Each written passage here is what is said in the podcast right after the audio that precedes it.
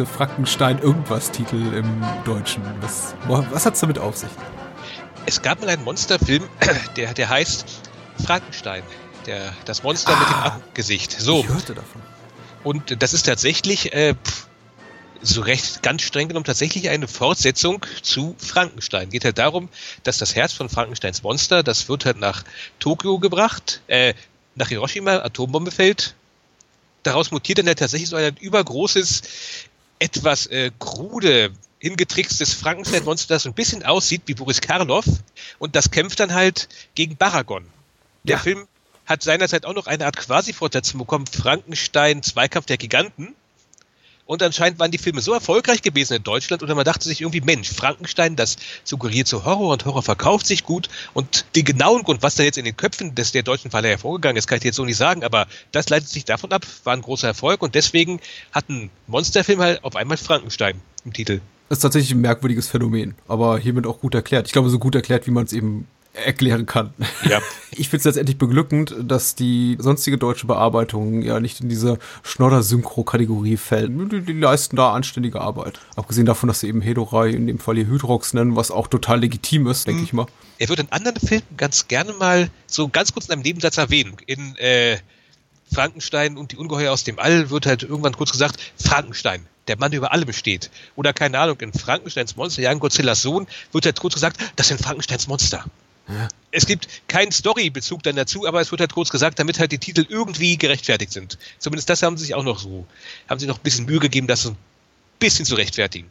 Sehr halbherzig also, zugegeben. Ja, meine, meine Mutmaßung war ja, dass die älteste Erkenntnis der Welt, dass äh, Frankenstein nicht Frankensteins Monster ist, sondern eben Frankenstein der Wissenschaftler ist und da zumindest in den meisten Kaijus von, von aus den Toho-Studios ja ein Wissenschaftler mitspielt oder eine tragende Rolle spielt. Auch in den ganzen Spin-offs und Rip-offs könnte man vielleicht über die, über den Umweg dahin kommen zu dem Frankenstein-Titel. Aber das passt ja dann wiederum auch nicht da rein so. Der, der kämpft ja auch nicht gegen die Teufelsmonster. Plural in dem Fall hier sogar.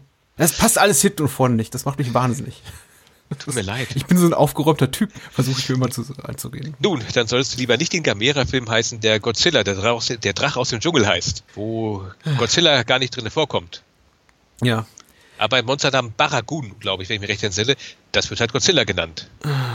Ich merke schon, du kannst mir noch einiges beibringen. Und bin froh, dass wir auf diesem Umweg, über den Umweg deiner Empfehlung, der du auf mich zugekommen bist, mit, hey, lass uns mal über den reden, weil äh, Gründe erklärst du gleich. Wir sowas haben wie einen äh, Japanuary-Beitrag, ich habe gerade versucht, das korrekt auszusprechen, den wir hier irrsinnigerweise so ungefähr fünf Minuten vor Heiligabend aufnehmen. Aber tun wir sonst einfach brandaktuell und sagen, hey, hier, ganz, ganz, ganz, ganz frisch aus dem Studio. unser Beitrag zum äh, Japan-Monat in der Podcastosphäre, wenn man das so bezeichnen kann. Frankensteins Kampf gegen die Teufelsmonster. oder, oder im Original, ich sag das mal im exzellenten Japanisch, äh, Guchira Tai Hedora von Yoshimitsu Bano. Das ist mhm. der Film, den du mitgebracht hast. Genau. Oder auch bekannt gerne als äh, Godzilla vs. the Smog Monster. Mhm, ja, auch sehr schön. Der, ja, das war der äh, American International Pictures, glaube ich, ARP-Titel. War Sam Arkoff auch aktiv an der Produktion beteiligt? Der Film kam ziemlich sofort raus nach dem Japan-Start, dann auch in den USA. Wahrscheinlich wieder eine relativ schrecklich zusammengekürzte Fassung, aber sei es drum.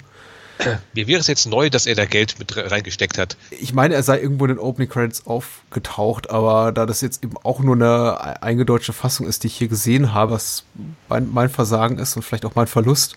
Aber äh, damit müssen, müssen jetzt unsere Hörer leben und du auch leben. Hast du den Film im Original gesehen oder bezieht er auch seinen Reiz für dich da, daraus, dass er eben so charmant eingedeutscht wurde hier für den hiesigen Markt? Also tatsächlich bei Godzilla gucke ich bevorzugt die deutschen Fassungen. Es sind größtenteils auch in vielen Fällen die Synchros, mit denen ich dann aufgewachsen bin. Natürlich. Insofern, da äh, ich habe jetzt zwar diese ganzen Kaiju Classics von Anolis hier rumstehen, da könnte ich theoretisch, wenn ich wollte, dann auch äh, die japanische Fassung gucken. Aber oft sage ich mir halt irgendwie, ach Gott, warum?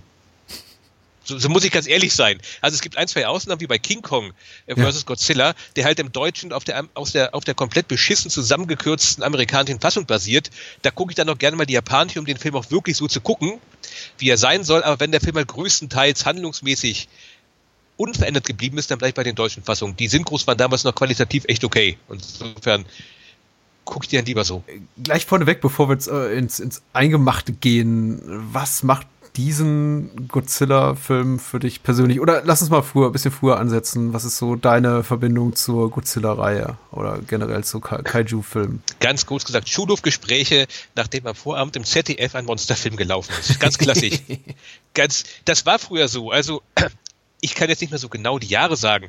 Wann war ich in der Grundschule? Mitte der 80er bis Ende der 90er. Und damals liefen halt noch im ZDF tatsächlich zur besten Sendezeit, ich glaube immer mittwochs, japanische Monsterfilme. Ich kann nicht mehr so genau sagen, jetzt welche das alle gewesen sind. Ich kann mich tatsächlich jetzt nur noch an zwei erinnern, von denen ich weiß, dass sie da damals gelaufen sind. Das waren Frankensteins Monsterjagen, Godzillas Sohn und hm. Frankenstein, Zweikampf der Giganten. Da sind noch andere gelaufen, aber ich kann die Titel jetzt echt nicht mehr sagen.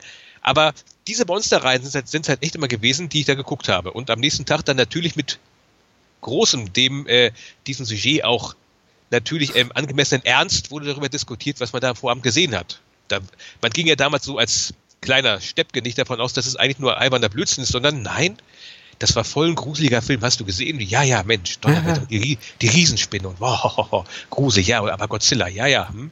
Also kann man sich heute nicht mehr so wirklich vorstellen. Aber damals halt, ähm, ja, gebotener Ernst, voll gruselige, aufregende Filme, riesiges Spektakel, Absolut. boah, mhm. was, was es da zu sehen gibt. Und so war dann halt der Startpunkt. Deswegen gucke ich gerne manchmal noch immer japanische Monsterfilme. Also äh, mich warf der Film jetzt direkt ins frühkindliche Alter zurück, muss ich sagen. Ich habe auch eine Zeit lang unheimlich gerne Monsterfilme geguckt, wobei ich heute kaum noch einen beim Namen nennen kann. Ich meine, klar, so die, die, die, die maßgeblichen Toho Godzillas habe ich dann später nochmal nachgeholt äh, und die zwei der Klassiker dieses, dieses Subgenres, aber Frankensteins Kampf gegen die Teufelsmonster in dem Fall war, war noch komplett unbekannt aber hat ungefähr auch nur 10, 15 Minuten gebraucht, bis ich wieder komplett in dieser, ach, ich bin acht Jahre alt Stimmung drin bin und ach, ist das toll und auch ähm, komplett gefangen bin in dieser Art von ja, Tricktechnik und Erzählweise und Öko-Polit-Agenda, äh, Hintergrund mit, äh, was, was tun die Menschen da am Umwelt da bloß an und ich bin da voll mitgegangen. Wollte sogar kurzzeitig meinen Sohn von sechs äh, dazu holen. es dann immer, immer, es gibt so ein bisschen immer das Gruselige um, die ganzen Monster-Kampfszenen und wurde dann leicht surreal, psychedelisch, darauf kommt vielleicht noch später zu sprechen. Mhm. Und dann habe ich mich, äh, war ich doch froh, dass ich es nicht getan hatte. Aber ich glaube, das ist schon ein guter Film für kleine Jungs und Mädchen natürlich. Definitiv, definitiv.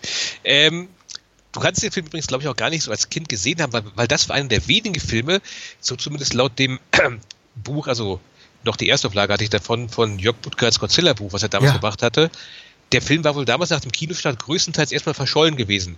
Der hat erst später dann irgendwann nach vielen, vielen Jahren irgendwo auf Videokassette nochmal irgendwo hm. sein, sein Comeback gefeiert und dann halt irgendwann auf DVD. Aber selbst da hat es eine Weile gedauert. Es gab erst irgendwelche, ach, merkwürdigen Bootlegs oder semi-legalen Veröffentlichungen, bis sie dann vor einigen Jahren von Anolis rauskamen und mittlerweile sogar auf Blu-ray. Ist einer der wenigen ähm, klassischen Godzilla-Filme, die es jetzt auf Blu-ray gibt. Die ich nicht gesehen habe.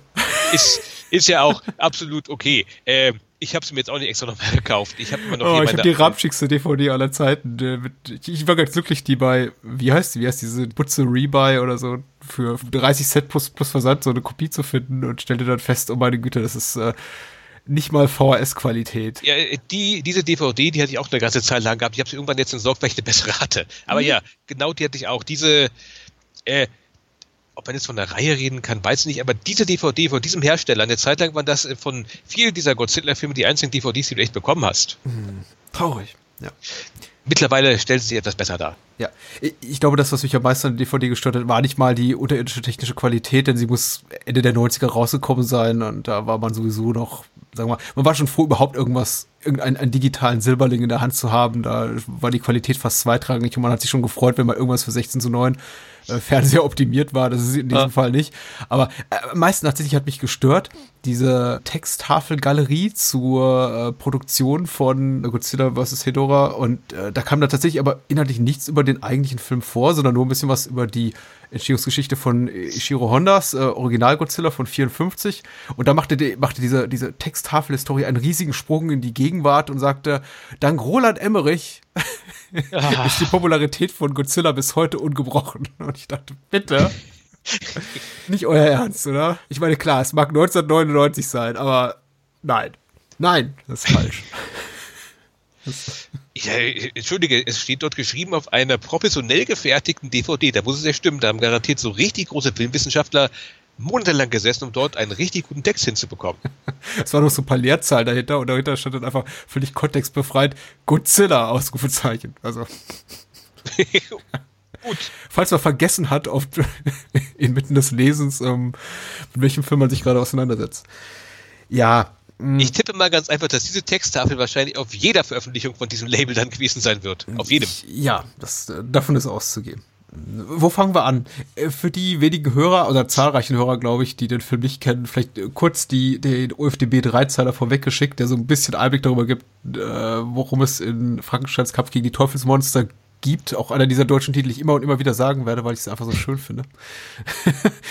Hedora aus dem Original heißt hier Hydrox und äh, die Inhaltsangabe von Odessa James liest sich folgendermaßen. Das Müllmonster Hydrox terrorisiert Tokio. Das Militär ist machtlos, als Godzilla auftaucht, um gegen das Monster zu kämpfen. Scheint selbst er keinen Sieg davon tragen zu können. Ein Wissenschaftler findet heraus, dass Hydrox keine Elektrizität verträgt. Wird man ihn dadurch besiegen können? Das war's auch schon im Grunde genommen ist das ja auch eigentlich alles, so auf der Handlungsebene, wenn man es genau nimmt. Auf der Handlungsebene ja. Also jetzt vom Allgemein zum Speziell, was macht denn Frankensteins Kampf und so weiter, finde ich so besonders. Wo soll man da eigentlich anfangen? Äh, also Irgendwo, natürlich, wo du willst. Okay, ich versuch's mal. Normalerweise würde ich jetzt natürlich gerne sagen, bah, je, also jeder Godzilla-Film ist so richtig unique, da, da, da gibt es so viel Subtext. Jeder einzige Film ist im Grunde genommen eine einzige wunderschöne, äh, nicht von den anderen absolut zu unterscheidende Perle. Aber im Kern müssen wir mal ganz ehrlich sein. Meistens geht es so zumindest ab dem dritten Film im King Kong gegen Godzilla darum, zwei Monster tauchen irgendwo auf und hauen sich auf die Omme und dabei gehen irgendwelche Häuser zu Bruch. Ja. Meistens, und irgendwann hat sich dann auch so ein gewisser Inszenierungsstil dort, so nenne ich es jetzt einfach mal, etabliert ist dann halt so. Vielleicht gibt es irgendwelche kleinen Abweichungen. Die Monsterpopulation wird größer, aber im Großen und Ganzen, du weißt, was du kriegst. Und jetzt kommt Frankensteins Kampf gegen die Teufelmonster. Und äh, der Film ist, ich sage, jetzt, sage das jetzt mit einem gewissen ähm, Understatement, ist von seiner Inszenierung her anders. Kleiner Exkurs. Der Film kommt tatsächlich in einer Phase raus, wo die Godzilla-Reihe gerade so ein bisschen am Straucheln gewesen ist, um es ganz klar zu sagen. Mhm. Zwei Filme vorher gab es den in Frankenstein und die Monster aus dem All. Das war der große, also im amerikanischen vielleicht eher bekannt Destroy All Monsters. Das war das richtig große Monster-Mesh-Ding gewesen. Quasi fast alle Monster aus dem Toho-Universum kommen zusammen und hauen King Ghidra auf den Kopf. Ja. Das sollte eigentlich der große Abschlussfilm der Reihe sein. Aber es kam anders. Der Film war nochmal ein großer Erfolg und man konnte wohl noch ein wenig Geld aus diesem ganzen Franchise rauspressen. Leider waren mittlerweile ziemlich alle Leute, die an dem Erfolg äh, teilgehabt hatten, also die ihn möglich gemacht haben, waren gerade in alle Winde zerstreut. Und dann kam Godzilla's Revenge, der, das war über viele Jahrzehnte der letzte Godzilla-Film, der niemals in Deutschland rausgekommen ist, aus gutem Grund, er ist scheiße. Also richtig schlecht. Auf Deutsch heißt es wohl All Monsters Attack und hm. besteht zum größten Teil aus einer debilen Handlung zwischen ähm, einem kleinen Jungen und dem Sohn von Godzilla und ganz viel Footage aus älteren Filmen. Also das Ganze ist eigentlich nur mehr oder minder eine Art Clipshow. Und tatsächlich nach Frankensteins Kampf gegen die Teufelmonster hat sich das Ganze noch mal so weiter fortgesetzt, dass in irgendwelche Handlungen eigentlich nur Clips aus älteren Filmen reingepackt wurden. Ja, ja. Und jetzt, Frankensteins Kampf gegen die Teufelsmonster ist tatsächlich der eine aus diesem merkwürdigen Einerlei und dieser Selbstfindungsphase herausstechende Film. Weil er hat halt komplett neu produziert, 100% neu äh, produziertes Material und ist dann halt auch gleich, was die Inszenierung halt angeht, so komplett over the top, weil was du hier halt hast, ist, wie du schon gesagt hast, zuweilen sehr psychedelisch. man weiß nicht so genau, wo man überhaupt ansetzen soll. Also, ähm, ah, ich, ich nenne einfach mal eine Szene, die du halt so in einem Godzilla-Film einfach nicht verorten würdest, weil du ja, dich fragst, ja. was soll der Scheiß jetzt eigentlich? Die Disco-Szene. Ja, ja. Da, da, ähm, einer der Figuren ist halt nun in einer Disco, wo halt, wo im Hintergrund so Lavalampenkram rangeworfen wird.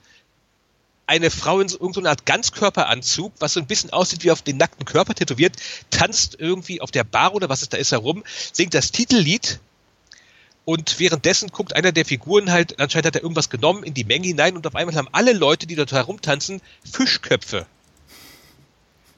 Und das wird auch nie wieder wirklich aufgegriffen. Und du weißt, nee, what the fuck, was soll das jetzt hier?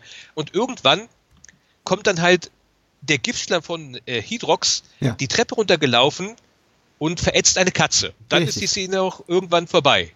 Ja. Und jetzt wird, wird er vielleicht, wird irgendwann vielleicht jetzt irgendeiner sagen, was? Wieso? Äh, hä?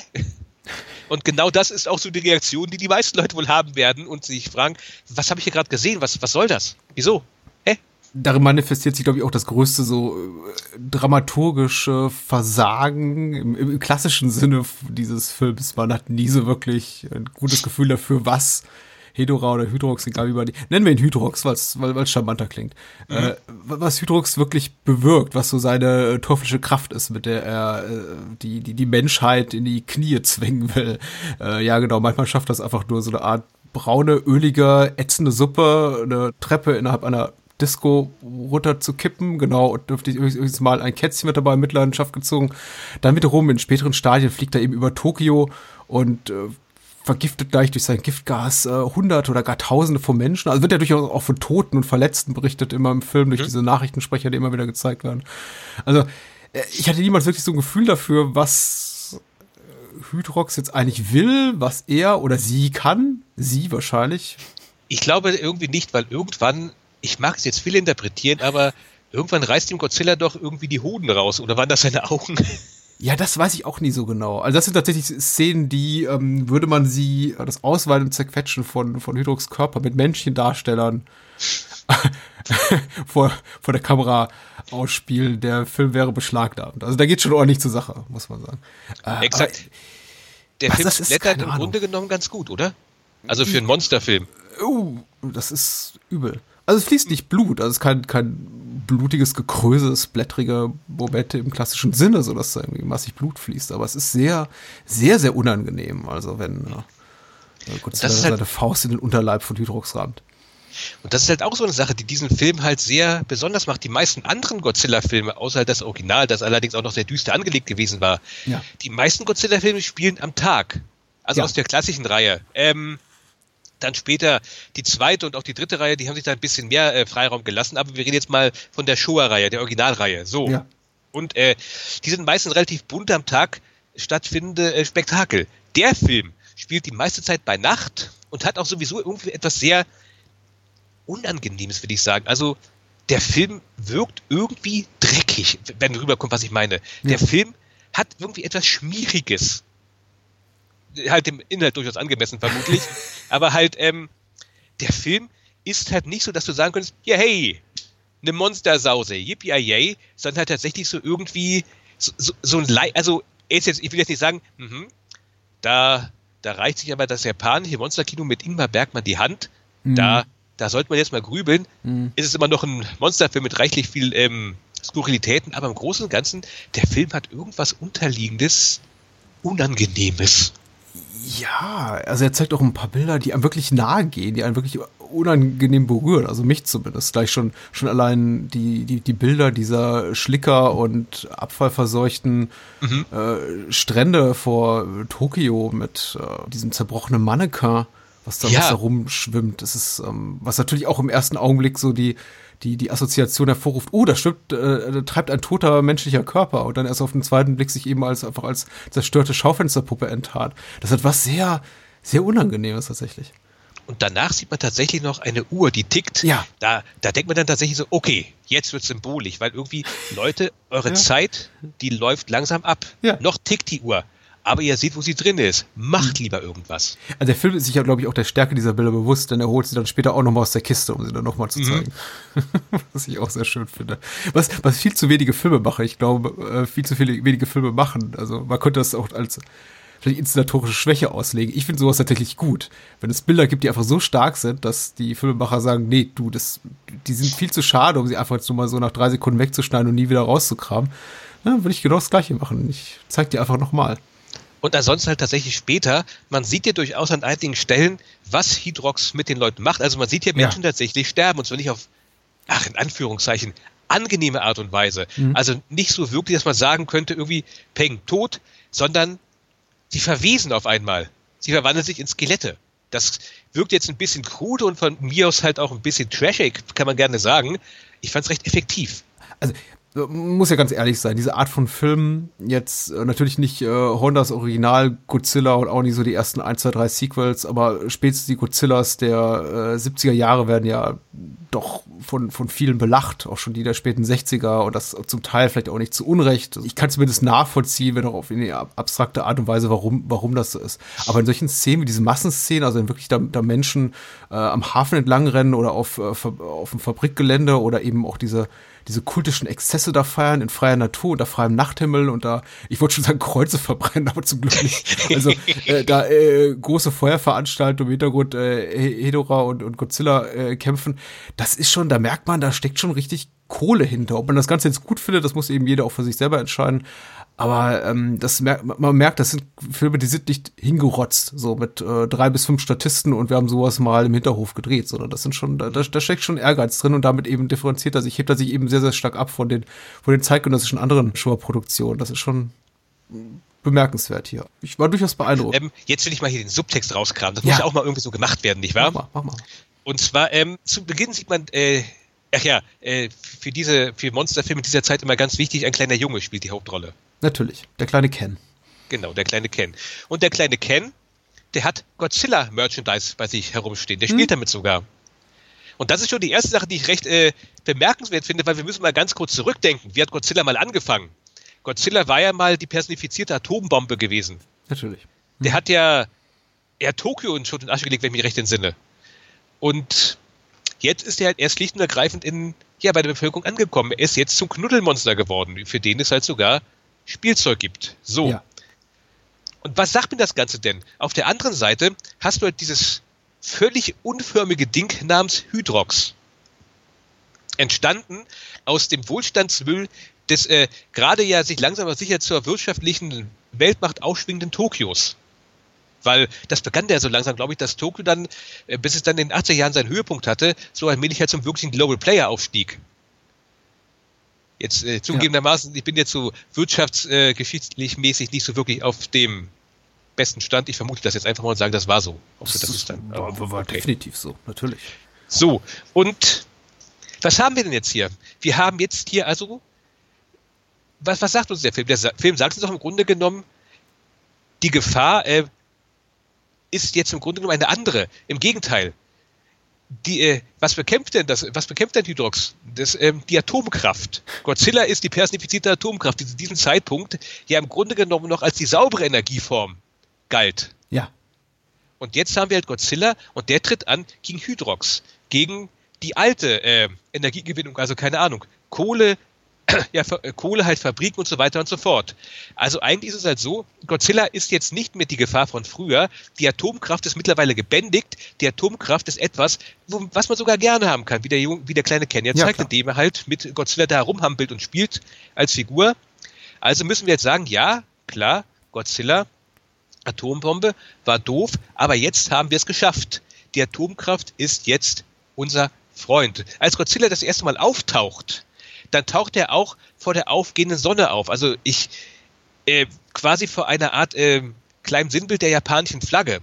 Ja. Godzilla ist jetzt zu einer Art japanischen Nationalhelden geworden.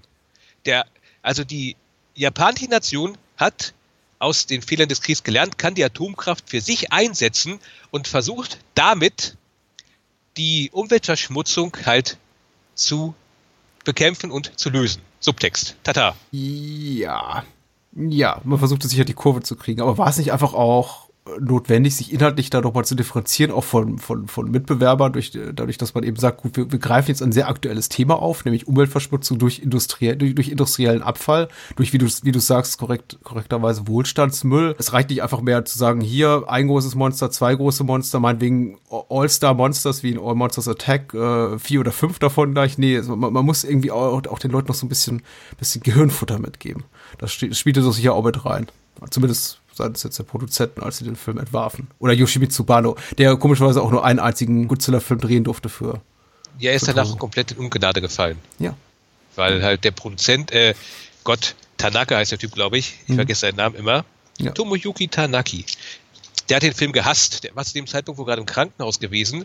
Und als er dann das Ergebnis gesehen hat, hat er gemeint, er hat, ähm, Banu hat das Franchise gekillt. Sagt man immer so gerne, ne? Ja, also ich wüsste nicht warum, weil eigentlich ist das einer der originelleren Godzilla-Filme, aber gut, ist halt so gewesen. Ja, wie sind wir jetzt auf das Thema gekommen? Ja, ja innerliche Differenzierung und die, äh, wie kam es an beim Publikum, beim Produzenten anscheinend nicht so gut. Da steckt sicher sehr, sehr viel Wahres drin und was also für mich diesen Film auch jetzt neben dem Original Godzilla so besonders macht, ist tatsächlich, dass er diese Ökopolit-Agenda fährt und eben auch ganz klar äh, immer und immer wieder, das kann fast schon nervtötend wirken. Ich glaube, zumindest auf einige äh, Zuschauer wird's, äh, wird, wird, wird solchen, so einen Eindruck hinterlassen. Äh, immer und immer wiederholt, dass wir Menschen an all dem schuld sind und doch gefälligst dankbar zu sein haben dafür, dass eben, wie du es schon eben richtig umrissen hast, da Godzilla mit der Kraft der Atombombe im Hintern äh, ihn zur Rettung heilt und äh, sie von diesem ganzen ja, äh, Smog und Müll und Dreck und anderen schmutzigen Dingen befreit. Und ich muss sagen, ich sehe auch diesen ganzen Schmutz, den Menschen so produzieren, egal in welcher Form, seines Autoabgase, seines, äh, seines Plastik, das in, in, in irgendwelche Hafenbecken geschmissen wird oder, oder, oder Öl, Öltacker, das wird ja auch zu Beginn des Films gezeigt, die da auslaufen und ihre lickerige Suppe in, ins Meer kippen. Ich denke, das ist auch adäquat manifestiert hier durch Hedora, einfach durch die Art, wie er, wie er aussieht oder sie aussieht. Also, dass das Monster konzipiert ist. Das sieht auch schon richtig so, widerlich aus. Selber wie so ein mhm. äh, Monster gewordener Ölteppich. Der Schlicke verschießt. Ja. Und dessen physische Form, der wird man ja niemals, die, wird ja niemals so richtig greifbar, weil sie ja auch, weil sie auch ständig mutiert und mhm. äh, auch irgendwie so ein bisschen nicht richtig aussieht. Allein durch diese hochstehenden Augen, die ja. Ja. Also,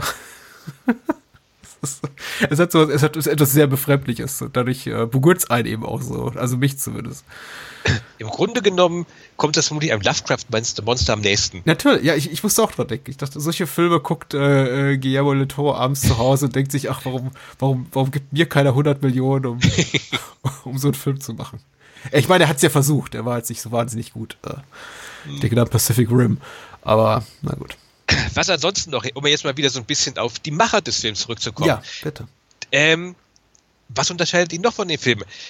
von den anderen Filmen. Normalerweise haben selbst die billigsten Filme halt einen relativ orchestralen Soundtrack. Ja. Also meistens von Akira Ifukube oder wie der Typ ausgesprochen wird.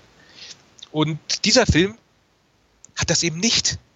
Dieser Film hat einen sehr äh, beschwingten Soundtrack, zuweilen auch sehr schräg angehaucht. Mhm, mh.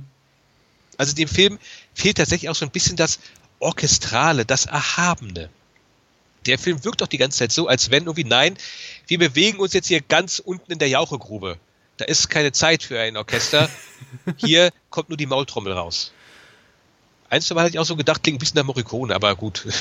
Es ist sehr, sehr, sehr, sehr lautmalerisch. Es sind viele äh, Töne drin, die man nicht sofort verorten kann, also einem Instrument zuordnen kann. Es gibt zwei, drei sehr schöne, ich glaube, heute würde man sagen J-Pop. Äh, ich kann mir vorstellen, vor 50 Jahren war das Wort noch gar nicht so gängig. Äh, Songs, also wir haben tatsächlich ein paar schöne, äh, einfach Pop-Songs, die da eingestreut werden. Es ist wenig Ehrfurcht gebietend, einflößend. Wie sagt man das? Mhm. Es ist kein Film, an, äh, vor dem man fassungslos sitzt und sich äh, an den Kopf greift, ob, ob, der, ob der Majestät der, der Bilder und Töne, die man gerade vor sich sieht. Also es wirkt schon alles sehr, und da spielt ja auch diese dieses frühe Szene im Film rein, in dem eben Ken mit der Godzilla-Actionfigur äh, spielt. Es ist so ein Film, der, glaube ich, schon äh, versucht auch sein eigenes äh, Franchise, würde man heute sagen, so ein bisschen ironisch zu brechen oder zu kommentieren und schon sagen, äh, zu sagen, auch auf der Tonspur, ja, das haben wir alles schon mal versucht. Und äh, nicht, dass es nicht funktioniert hat, das hat es auf jeden Fall. Wir versuchen jetzt mal bewusst was ganz anderes. Also ein Film, der sich auch anstrengt, auch, auch, das mögen einige jetzt nicht so positiv beurteilen wie wir, äh, sich loszulösen ästhetisch von dem, was vorher war auf der Tonspur wie jetzt irgendwie auch in der Bildsprache. Denn er ist ja sehr, er ist einfach sehr merkwürdig in jeder Hinsicht. Also diese kleinen eingestreuten Zeichentrick-Szenen ja. zum Beispiel sind. Woher kommen die? ich habe oder dann auf einmal gibt es diese komische Szene mit diesen ganzen Fernsehbildschirmen. Ja. Die auch so, also aus dem Nichts kommt. Beschreib sie mal kurz für unsere Hörer, die den Film nicht kennen. Ähm, also man sieht halt zuerst so ein, also quasi vier oder fünf eingebildete Fernsehbildschirme, wo halt irgendwelche Nachrichtensprecher irgendwas sagen. Ja. Dann erscheint unten auf einmal ein Bild von einem schreienden Baby. Und es werden immer mehr Fernsehbildschirme. Dann auf einmal in ganz vielen Bildern ist auf einmal Hydro Hydrox zu sehen. Dann sind auf einmal Totenkopfe, die sich irgendwie herumdrehen. Und zwischendrin aber alles halt mit Ton, also schreiende Babys, Totenkopfe, irgendwelche merkwürdigen Töne, ähm, dann noch irgendwie Statements von irgendwelchen Leuten aus dem Volk. Ja. Bis, und das Ganze wird halt immer größer. Und ich wünschte, ich könnte jetzt sagen, ja, ja, klar, der Film wollte mir jetzt das und das sagen. Ich weiß es einfach nicht. Ich weiß es nicht. Es ist halt einfach da und dann ist es weg. Ist ungefähr genauso, als wenn ich jetzt, was weiß ich, einen Kunstfilm machen würde wollen, wo die ganze Zeit Leute sich halt angucken und über eine Kaffee, über eine Tasse Kaffee über das Leben reden, dann so.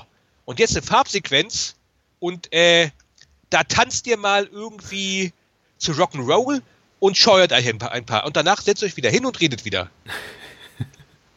Oder keine ja. Ahnung. Jetzt tauchen mal kurz Vampire auf. Aber danach wieder wie vorher. Ist, ja. ist so, so ein völliger, der Film hat ständig irgendwie so einen merkwürdigen Stilbrüche. Wie du gesagt hast, diese Zeichentricksequenzen, die halt auch, also ein, zwei, eine führte direkt dann irgendwie zu einem Bild von einem von diesen Nachrichtensprechern.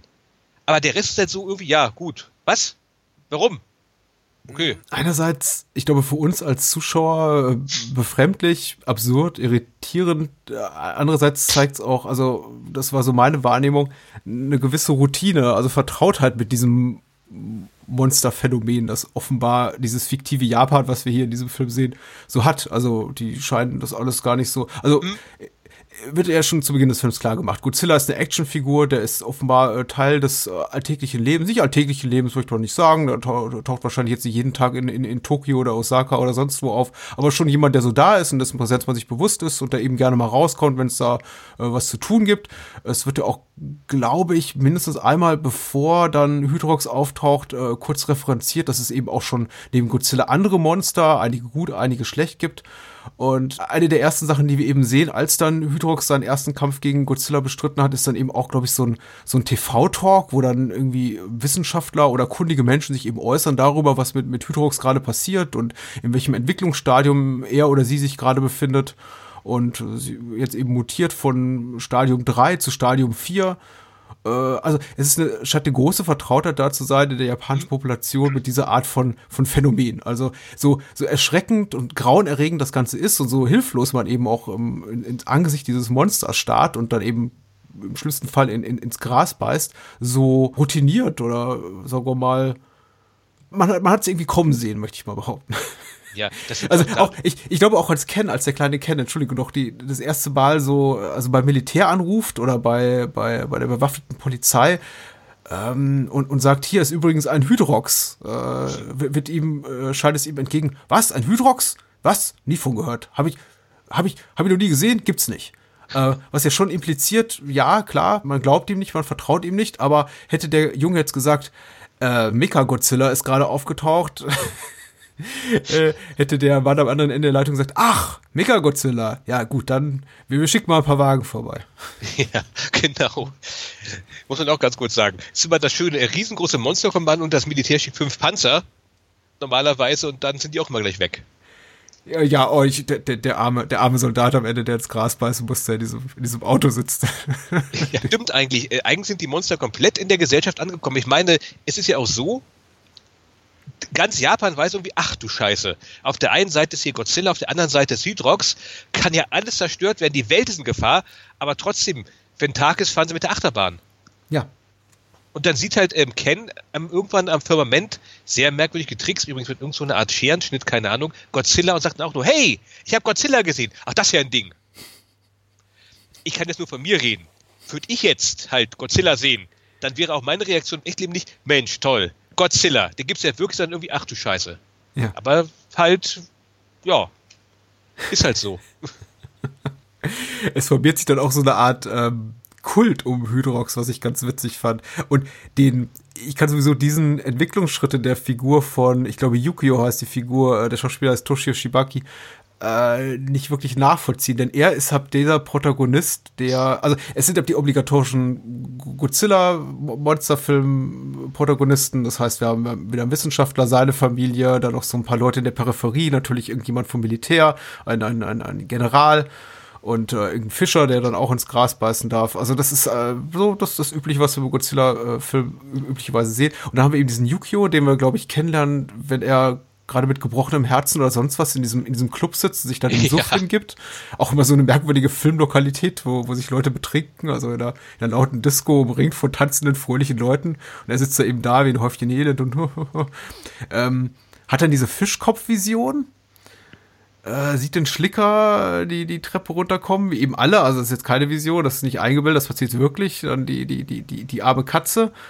Und im, ich glaube, im nächsten Moment, nachdem wir ihn sehen, also er verrät dann noch hier Dr. Dr. Jano, den Wissenschaftler, wo so, so ein paar Hintergründe zur Sichtung von, von Hydrox.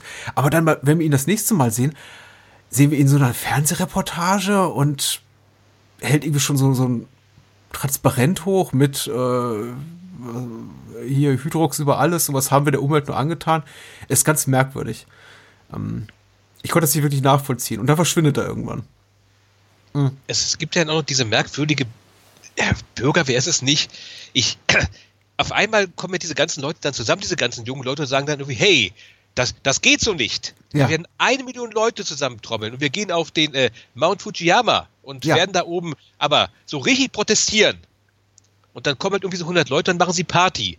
Ja. Ich bin mir nicht so ganz sicher, ob das jetzt so, also ich will jetzt nicht so weit gehen und sagen, Mann, da war aber Yoshimitsu Bano prophetisch, ob das auch diese Art von, von sogenannten Fun-Protest ist, den wir heutzutage, gut, Internet wird jetzt nicht vorhergesehen, aber auch so gerne sehen halt irgendwie, ja, heute ist es halt das, aber im Großen und Ganzen geht es halt darum, dass es, dass es gut wirkt, dass wir uns halt, dass wir halt Spaß haben hier, nicht wahr? Ähm, Ja. Keine Ahnung. Ta wir tanzen jetzt äh, für den Weltfrieden, wo du dazu denkst, ähm, nee, genau, böse gesagt, wir tanzen jetzt gegen den Krieg in Punkt, Punkt, Punkt, wo halt jeder so sagt, ja, warum? Es interessiert doch keinen Menschen, ob ihr jetzt hier tanzt. Das ist ja nur, damit ihr sagen könnt, hey, wir waren mal irgendwie ähm, ak akt aktiv irgendwas. Es ist Das völlig wirkte- sinnlos, ja. fehl, fehlgeleiteter Protest für nichts. Eigentlich nur, dass sie jetzt da oben mit ihrer Klampe sitzen können und halt mal abdancen. Ja, das wirkte auch merkwürdig inkonsequent, genau. Also tatsächlich äh, sich für. Naja, man macht sie nicht für das Monster stark, aber für das, wofür es steht oder das, wo, wo, wogegen es sich, äh, wo, woraus es entstanden ist, nämlich die, die, die Umweltverschmutzung, was ja auch gut ist und man eben auch tun sollte und das durchaus auch vor laufenden Fernsehkameras kundtun sollte. Aber der nächste logische Schritt eben für diese Gruppe um Yukio ist, sich, ja, klar, dann wieder am Fuß des Fujiyamas irgendwo in der Pampa einzufinden und halt Feuerchen zu machen und Lieder zu singen und ja. Ja, sie haben ja. nicht viel davon, nicht wahr? Ein paar Minuten später werden sie halt von der Schnicke, ich glaube, sie sind tot. Ich habe sie auch nicht mehr gesehen. Ich, ich denke auch, ich sagte gerade, er ist aus der Handlung verschwunden. Das war die, äh, das war der Euphemismus für wahrscheinlich ist er tot. also nicht, dass es anders verdient hätte, aber. aber wie gesagt, äh, sehr strange. Also äh, es ist merkwürdig, auf jeden Fall. Es ist, äh, der, der, Film ist mer merkwürdig, inkonsistent in Ton, Dramaturgie. Das Einzige wirklich, was hat eine ne gewisse äh, Uniformität besitzt, ist äh, die Art und Weise, wie die Monsterkämpfe inszeniert sind. Also wir haben tatsächlich ah, das, was wir aus den meisten Filmen kennen. Darf ich da ganz kurz auch noch, ja. darf ich da ganz kurz gegen, gegenbrechen? Selbst das, also vielleicht ist es jetzt nur mir so, mir so vorgekommen, ja. aber ich fand die Kämpfe hier tatsächlich auch so, in Anführungszeichen sogar schon fast leicht lethargisch. Also mhm du hast halt Gott und Godzilla, der post hier herum, als wenn es keinen Morgen gibt, wenn ich ehrlich sein darf. Also er macht die ganze Zeit irgendwie so irgendwie, äh, brummt herum, macht mit seinen Händen irgendwelche Gaben, reibt sich die Nase und hast du nicht gesehen. Aber selbst wenn die beiden kämpfen, hat das Ganze so ein bisschen so, als wenn Godzilla sich auch so, so denkt, ach Gott, irgendeiner muss es ja jetzt machen. Ah, Gehe ich halt hier hin und mhm. hau ich ihm halt jetzt auf, auf die Omme und, und, und reiß ihm die Gedärme oder die, äh, was weiß ich, was das da ist, äh, seine Geschlechtsteile raus. Ich weiß aber noch nicht. Er hat auf einmal zwei äh, blinkende runde Kugeln in der Hand. Das können, aber und da ja. danach die Augen noch hat, gehe ich halt davon aus, er hat ihm halt ähm, seine Hoden rausgerissen. Sorry, so. Ich, so weit würde ich nicht gehen. Aber ich hatte da auf, äh, ich hatte da sehr viel Hoffnung in dich gelegt, dass du das erklären konntest.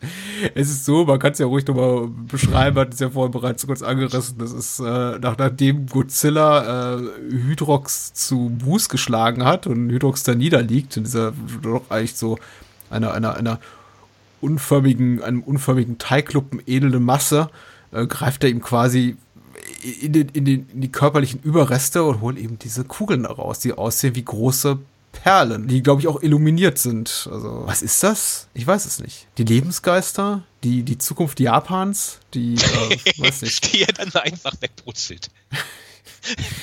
ja. von Godzilla. Es ist, es ist merkwürdig, ja. Ich kann nicht so genau sagen. Ich, ich, ich sehe das, was du siehst im Verhalten Godzillas. Du hast absolut recht. Er wirkt manchmal so fast schon so ein bisschen, ich wollte nicht fahrig, fahrlässig in seiner Attitüde, so im Sinne von, oh, das nervt jetzt schon so ein bisschen und vielleicht komme ich auch, auch drum rum äh, um den Kampf. Also gibt sich auch mit, mit zunehmender Laufzeit des Films immer mehr Mühe. Aber er ist schon so ein bisschen, ja, wirkt ein bisschen neben der Spur. Ich finde aber auch, es wirkt so, äh, es wirkt so ein bisschen an dem klassischen Godzilla Design, was ja dann auch, glaube ich, für das, wann, wann, kam das Reboot dann raus? So Mitte der 80er kam dann. 84, 85. Ja, ja, nach, nach der zehnjährigen Abstinenz von den Kinoleinwänden der neue Godzilla. Und der, wirkt, der sah dann eben ein bisschen zeitgemäßer aus, also wieder auch, auch bedrohlicher. Aber wir sind hier in dieser absoluten Knuddel-Godzilla-Phase, so mit wirklich fast Teddybär-Gesicht und Teddybär-Augen. Und das sieht eben alles schon sehr, sehr, sehr, sehr putzig aus. Also rein optisch kann der gegen äh, Hedora oder Hydrox keinen Stich machen. Und vielleicht kommt das auch daher, diese Wahrnehmung. Aber hey, du bist erfahrener als ich in diesem Film. Und dann dürfen wir natürlich nicht vergessen, Godzilla macht dann später noch etwas, was hm. er nie wieder sonst gemacht hat. Hm. Er fliegt. Ja. Godzilla fliegt. Das ist großartig. Das ist toll. Ja. Also man muss sich das halt so vorstellen, Hydrox haut halt ab. Ja. Godzilla guckt kurz, streckt die Arme aus, dreht sich um, macht er zu seiner Tobstrahl nach unten auf den Boden, hebt so langsam ab. Packt sich dann so ein bisschen so halbmond-schrimpartig zusammen und fliegt dann Hydrox hinterher, hm. um ihm dann den Rest zu geben. Das, das ist sieht, so schön. Hm. Ja, das ist irgendwie total putzig. Schade, dass er das nie wieder gemacht hat. Also, man, es soll keiner sagen, dass man einem alten Monster nicht noch neue Tricks beibringen kann, ne? Ja, sehr schön, sehr schön. Oh, und dann am Ende, das fand ich auch noch ganz toll. Dann ist der Hydrox quasi besiegt, in ja. viele Einzelteile zersplittert, ja. zermatscht, liegt er dann am Boden und dann aber Godzilla, ich finde das ist einfach total großartig, wie er sich dann halt dahin stellt, so niederbückt und dann nochmal so richtig auf die ganze Matsche reinhaut. So nach dem Motto, jetzt hast du, du dummes, blödes Monster, komm nie wieder nach Tokio. Es ist, putzt ist irgendwie toll. Äh, ja, toll ist das richtige Wort. Äh, der Film macht auf jeden Fall richtig lustig, da so ein bisschen mehr mit der Materie zu beschäftigen für mich. Also deswegen, äh, hast du Sehtipps aus der Godzilla-Reihe? Jetzt mal ab, abgesehen von äh, Hondas Originalfilm, die natürlich jeder auch nur ansatzweise äh, cinephile oder kinointeressierte Mensch auch gesehen haben sollte. Hast du Tipps aus der Reihe, von denen du sagst, ja, die, auch wenn es vielleicht so etablierte Klassiker sind, die man einfach mal nennen sollte, gesehen haben sollte neben dem Original? Äh, Godzilla und die Urweltraupen. Die gibt es leider auch nur in so einer völlig schäbigen hm. Fassung, wie du sie jetzt hast, aber das ist Godzilla gegen Mothra. Ja. Der, der ist tatsächlich gut, weil Godzilla ist dort immer noch böse. Er ist da leider schon so ein bisschen vom Außen her ein bisschen in die Knuddelrichtung gegangen, aber er ist noch böse und du hast Mothra. Das ist tatsächlich der märchenhafteste der ganzen Godzilla-Filme. Ja, der ist auch super. Hm. Der ist sehr schön. Dann ähm, Ghidra, das Three-Headed ja. Monster. Das ist dann, da wird halt Godzilla vom Saulus zum Paulus dann ähm, später noch hier im Frankenstein und die Monster aus dem All halt äh, gesagt, es Destroy All Monsters. Ja.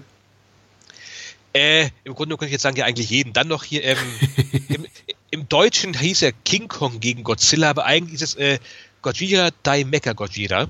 Mhm. Also der, der erste Auftritt von Mecha Godzilla.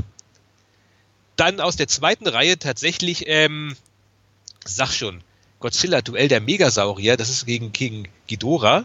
Mhm ich will jetzt auch nicht weiter ausladen sein, aus der Millennium-Reihe, ähm, die mag ich jetzt tatsächlich nicht so gerne. Da könnte ich jetzt sagen, guck irgendwas, das sind bestimmt alle toll. nee, ich mag die echt nicht so sonderlich gerne. Äh, Shin Godzilla ist wieder ganz nett. Ja, ja, ja, ja. Ich habe, ähm, es gibt ein paar, es gibt ein paar Godzilla-Filme neueren Baujahrs, die eben komplett animiert sind, also computeranimiert. Die, die, die da, da komme ich einfach nicht rein. Also ich habe es wirklich versucht. Ansonsten, ja, würde ich da mitgehen. Das sind aber auch die tatsächlich, die ich kenne und die, die auch relativ äh, breit vertrieben wurden, zumindest eine, eine Zeit lang. Also vor, ich weiß nicht, ich möchte sagen, so zehn Jahren hat in den USA Sony da in Zusammenarbeit mit Toho die äh, neu rausgegeben, auch wirklich sehr schön gestalteten DVDs mit Experten-Audiokommentaren und man hat sich richtig viel Mühe gegeben und die für ein Upload ein Ei verscherbelt und ich dachte, meine Güte, ich werde hier bald eine komplette Sammlung stehen haben und ich dann vielleicht und dann bereits irgendwie nach der vierten oder fünften Ausgabe festgestellt, ah, ich mutmaße mal, so gut verkaufen die sich nicht, wir stellen das jetzt mal ein. Ist vielleicht mhm. ein bisschen teuer für jeden Godzilla-Film eine 60-minütige Dokumentation und zwei Experten-Audiokommentare zu produzieren. Was, was schade ist. Also, wie ich eben auch grundsätzlich finde, die, ähm, also die, die, die, die Politik im, im Vertrieb, die hier Toho betreibt, ein bisschen fragwürdig finde. Also die Filme tauchen immer mal wieder auf, dann sind sie verschwunden, dann ist auch wirklich jede, jede Art von Sekundärmaterial, sogar Originaltrailer verschwunden alle, weil Toho da irgendwie rechtlich, rechtlich gegen einschreitet, dass sie überhaupt noch äh, veröffentlicht werden. Ich habe keinen einzigen deutschsprachigen Trailer jetzt hierzu äh, Kampf gegen die Teufelsmonster gefunden. Echt? Weil, sind die echt ähm, weg? Ich, ich habe vor einiger Zeit noch einen gefunden. Sicher, man findet sie, aber ich möchte keine illegalen Wege jetzt begehen hierfür. Äh, auf den offiziell verfügbaren Kanälen erscheint dann überall so ein kleiner Disclaimer, wo steht, diese, dieses Video verletzt die äh, Urheberrechte von To Limited Incorporated. Okay, und, äh, sehr. Wurde entfernt. Sehr komisch. Ja, aber gut, was, was, was sage ich hier? Ich bin ja zumindest irgendwie manchmal Anhänger von Nintendo japanische Firmen sind manchmal komisch mit ihren Entscheidungen. Ja, ja, ja. ja. Ich wollte noch eine, eine äh, kurzen, kurze Sequenz erwähnen, die ich fast schon poetisch finde in ihrer Machart. Das ist schon, das ist dieser, dieser, es ist keine gute Nachtgeschichte, die Dr. Jano seinem Sohn äh, Ken vorliest, der auch, der, der mir sehr jung erscheint. Aber naja, gut, ich meine, das ist eben ein, hm. ein, ein, Mann, der spät erblüht ist. Also, das, Ken scheint so sieben, acht Jahre zu sein und, und Dr. Jano kommt mir eher vor wie irgendwo zwischen 50 und 60, aber äh, sei es drum, sei es ihm gegönnt. Und er erzählt Ken unter, unter dem Nachthimmel, man sieht Ken quasi so einer, so einer Blase am unteren rechten äh, Bildkader äh, äh, schweben und dann eben den, den Nachthimmel und äh, lauscht dann eben diesem Gespräch zwischen Dr. Jano und seinem Sohn wie sie eben über Hydrox reden und Godzilla, was Godzilla mit Hydrox anstellt und wo Hydrox herkommt. Und es ist ganz zuckersüß vertont, äh, orchestral vertont. Das passt auch so überhaupt nicht zum Rest des Films. Aber die Szene hat mich, hat mich ganz berührt. Vielleicht auch, weil ich selber Papa bin und dachte, ja, das ist so ein Moment vielleicht für die Familienväter und Mütter im, im Publikum. Aber auch wieder so ein bisschen verstört, weil es auch wieder so ein kompletter Bruch war mit dem, was wir zuvor gesehen haben. Da muss ich auch sagen, der Film ist unglaublich temporeich mhm. ähm, und nimmt sich ganz wenig Zeit, um einfach mal innezuhalten und zu sagen, okay, wir denken mal einfach drüber nach über das, was da gerade passiert. Es ist alles zack, zack, zack, zack, zack, geht Schlag auf Schlag. Und bevor man drüber nachdenken kann, kommt schon die, die nächste Bedrohung um die Ecke. Ich meine, es passiert etwas, etwas hochdramatisches gleich zu Beginn. Ich glaube, in der, irgendwo zwischen der fünften und zehnten Minute. Und zwar ist ja der kleine Kender dort am, am, am, am Strand und Hydrox schießt aus dem Wasser, so in seiner ersten, in seinem ersten Evolutionsstadium, schießt über ihn hinweg und äh, der kleine Ken schlitzt ihm den gesamten Bauch auf. Mhm. Äh, über die gesamte Länge, was ich mehrere Meter mit, mit einem Messer, was wahrscheinlich jedes Kind in diesem Alter bis ans Lebensende traumatisieren dürfte. Ähm, aber nee, der Film macht nichts draus. Der Film ist so, der, der lässt Ken sofort losrennen zu, zu seinem Papa und sagt, hey, du wirst nicht glauben, was mit ihm passiert ist. Was aber halt auch irgendwie auch dafür spricht, dass Monster halt dort einfach angekommen sind. Ja. Die sind genau. halt da. Wie, wie sagst du so schön in der Mitte der Gesellschaft angekommen bist. Genau. Schön, ja. Da will ich auch noch kurz eine Poetik, also poetische Szene, die, die mir aber irgendwie fast schon nahe ging. Die ist direkt dann am Ende. Ja. Hydrox ist tot hm. und ähm, Godzilla geht halt zurück ins Meer oder wo er auch immer hingeht, um jetzt halt seinen äh, Schlaf zu machen. Und dann werden nochmal die Bilder vom Anfang eingeblendet, halt diese ganze Schlicke, halt ähm, die besagte ja. Schaufensterpuppe, die Uhr, der ganze Kram. Und Godzilla läuft halt lang. Die eine Hälfte seines Gesichts ist komplett verätzt, also sein Auge, weil halt Hydrox ihn da so malträtiert hat. Ja. Er guckt sich das an und du merkst halt irgendwie schon so mit der Musik, dass er da langläuft und sich irgendwie denkt, ja, warum denn das Ganze? Das ist ja alles immer noch hier. Und dann kommen die Kinder schon irgendwann, dann kommt halt der kleine Ken tschüss Godzilla, tschüss. Und da dachte ich auch so irgendwie, da, Godzilla denkt sich gerade auch so gerade, ja, ja, ja, genau, tschüss Godzilla, natürlich. Mit mir kann man es ja machen. Ihr macht doch, ihr macht doch den Planeten kaputt. Verlasst euch immer darauf, dass es irgendwann einen Godzilla gibt, der euch rettet, aber irgendwann ist er halt nicht mehr da. Ich gehe jetzt. Tschüss. Das fand ich irgendwie sehr tragisch. Godzilla ist halt ein Monster der vielen Emotionen. Das ist nicht einfach nur so ein Haut drauf. Nein, dieses Monster mhm. hat Persönlichkeit. Und das macht eben auch den Film, das macht den Film wirklich besonders. Und äh, auch wenn diese Monsterkampf-Szenen, die ja auch einer der, der wichtigsten Gründe sind, möchte ich mal behaupten, dafür, dass man sich diese Filme eben ansieht im Kino oder eben auf Heimkinomedien, auch oft belächelt werden. Sie sind sehr kompetent gemacht, muss man sagen.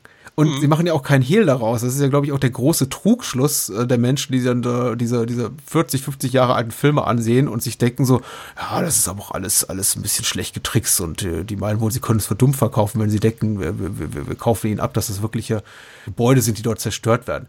Das war ja den Machern auch sehr wohl bewusst es ist ja nicht so, dass sie sich wahnsinnig viel Mühe geben, da jetzt ein äh, fotorealistisches Abbild von äh, Tokio in Miniaturform zu erstellen. Das sind ja alles schon sehr schlicht gestaltete Gebäude, die wir da sehen.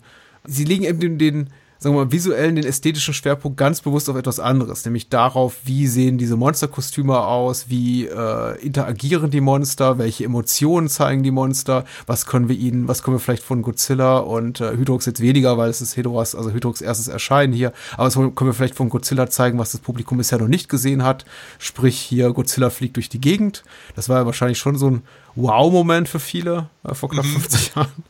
Ähm, und also ähm, hält man sich eben dies vor Augen, dass es tatsächlich hier um die Monster geht und nicht darum, wie super realistisch jetzt diese abbruchreife Lagerhalle oder Fabrikgebäude oder was auch immer da zerstört wird aussieht, dann muss man schon sagen, das sieht total okay aus für das, was es ist. Ja, natürlich ist das total okay. Ich meine, wir befinden uns ja auch hier in einem Genre, das ganz bestimmten Spielregeln äh, gehorcht. Ja, es hat keine so was Ahnung. Märchenhaftes. Ja, das sind ruhig die gleichen Leute, die dann irgendwie, keine Ahnung, bei einem Slasher-Film sagen, na ja, jetzt rennt sie nach oben. Also ich würde das ja nicht machen. Ist ja, ja voll unrealistisch. Ja, natürlich. Hä? Das, das sind Leute, die können immer nur meckern. Ist einfach so.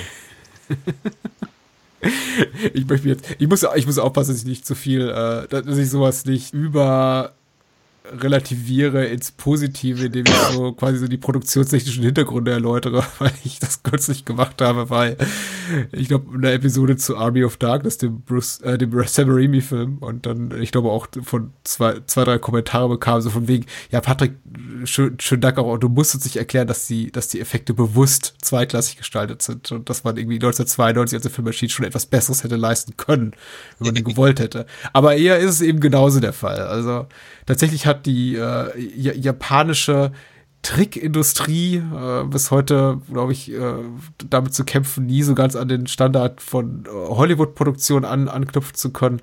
Aber dem, was sie eben gut konnten, nämlich Monsterkostüme gestalten, sind sie schon sehr, sehr, sehr gut. Also da, da bin ich, bin ich auch ganz angetan davon. Und ich denke auch, dass diese märchenhafte Atmosphäre und dieses äh, ungewöhnlich Bizarre, was der Film eben hat, insbesondere dieser Godzilla-Film, einen auch mitreißen kann, sodass man nach 10, 15 Minuten sowas dann auch nicht mehr in Frage stellt, ob das alles jetzt so perfekt aussieht. Nach unseren heutigen Maßstäben.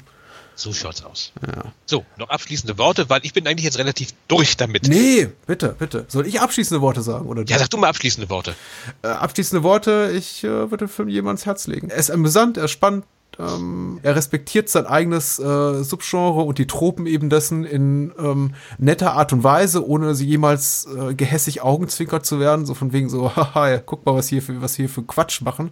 Also er nimmt sich schon ernst, aber er ist sich eben auch sehr wohl der Tatsache bewusst, dass wir uns hier in eben einem sehr fantastischen, märchenhaften, vielleicht gar albernen ähm, Monsterfilmzyklus bewegen, der äh, es wirklich schwer hat, zu, dieser, zu diesem Zeitpunkt seiner Entstehungsgeschichte noch irgendwie was, was Neues ins Spiel zu werfen. Aber sich eben alle Mühe gibt. Das ist ganz toll. Ja, besser könnte ich es gar nicht sagen. Ich würde gar nicht erst, ich würde nicht mehr rankommen an dem, was du gerade gesagt hast. Oh, danke. Ich, ich, ich möchte auf jeden Fall, dass du noch los wirst, wo man dich sonst so hören kann, weil ich, ich denke, die Wiederbelebung des Glotzcast äh, sollte ja auch nochmal zum Thema werden, denn man sollte euch hören. Ich mag eure Gespräche ja sehr. Zwischen dir und ich weiß, wie Frank. er heißt, aber ich lasse ihn trotzdem da. Frank. es ist Frank. ja. ja, wir haben, wir versuchen es zumindest. Es ist immer zeitlich etwas knapp, weil halt äh, immer noch so quasi frisch gebackener Vater. Demnächst steht sogar eine Hochzeit an und sowas in der Richtung. Demzufolge will ich jetzt nicht sagen, ja, ja, ab jetzt regelmäßig jede Woche. Das wird nicht so klappen, aber prinzipiell kann man uns auf www.glotzcast.de hören. Wie habt ihr eine tolle Domain? Das habe ich ja nicht. Mit DE am Ende. Ja. Das kann ich mir gar nicht leisten, so was Exklusives. nee, danke, dass du hier warst. Das war toll. danke. Äh, adios, so gute Nacht.